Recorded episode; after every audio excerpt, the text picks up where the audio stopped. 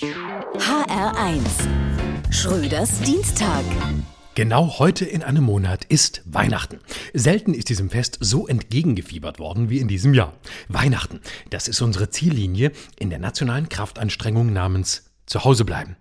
Wenn wir Weihnachten zünftig feiern wollen, dann dürfen wir uns vorher nur noch mit Unbekannten treffen. Nein, mit Unsichtbaren. So ist es, genau. Sonst können wir uns das Fest der Geschenke schenken. Dann geht es Weihnachten wie den Weihnachtsmärkten, nach denen dieses Fest benannt ist. Wenn wir nicht brav sind, dann kommt das Christkind nicht. Ist auch besser so. Man weiß doch bis heute viel zu wenig darüber, wie ansteckend Kinder wirklich sind. Es darf also nur kommen, wenn alle Fenster offen sind und gelüftet wird. Dann wird's ganz stimmungsvoll kalt in der guten Stube und alle kriegen einen schönen Schnupfen. Soll übrigens gut gegen Corona sein, der Schnupfen. Führende Wissenschaftler haben herausgefunden, selbst simple Erkältungen sorgen für Antikörper, die Corona abschwächen. Leider ist der Klimawandel noch nicht so weit, dass man den Christkindbesuch einfach mit einem kleinen Angrillen auf der Terrasse verbinden könnte. Andere Probleme gibt es bei den Familien, in denen das Christkind nicht kommt, sondern der Weihnachtsmann. Der gehört als alter weißer Mann sowieso zur Hochrisikogruppe. Besser, wir lassen ihn draußen bei Väterchen Frost einfrieren, damit diese Weihnachten wirklich das Last Christmas werden kann.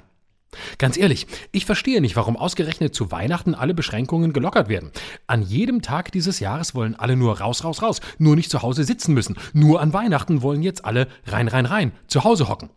Wenn ich mich auf klaustrophobisch engem Raum mit meiner Familie streiten will, dann habe ich doch dieses Jahr, weiß Gott, genügend Zeit dafür gehabt. Und rumliegen, fressen, saufen und dick werden, hat jemand davon dieses Jahr nicht genug abbekommen? Spätestens am zweiten Weihnachtsfeiertag würden sich die meisten Leute doch sowieso Kontaktbeschränkungen wünschen, wenn man den Teil der Familie besucht, bei dem man gar nicht weiß, was man zuerst nicht reden möchte. Und machen Sie bloß nicht auf, wenn es am 6. Januar an der Tür klingelt. Dieses Jahr kommen nicht die heiligen drei Könige, sondern Lauterbach, Drosten und Streeck. Schröders Dienstag.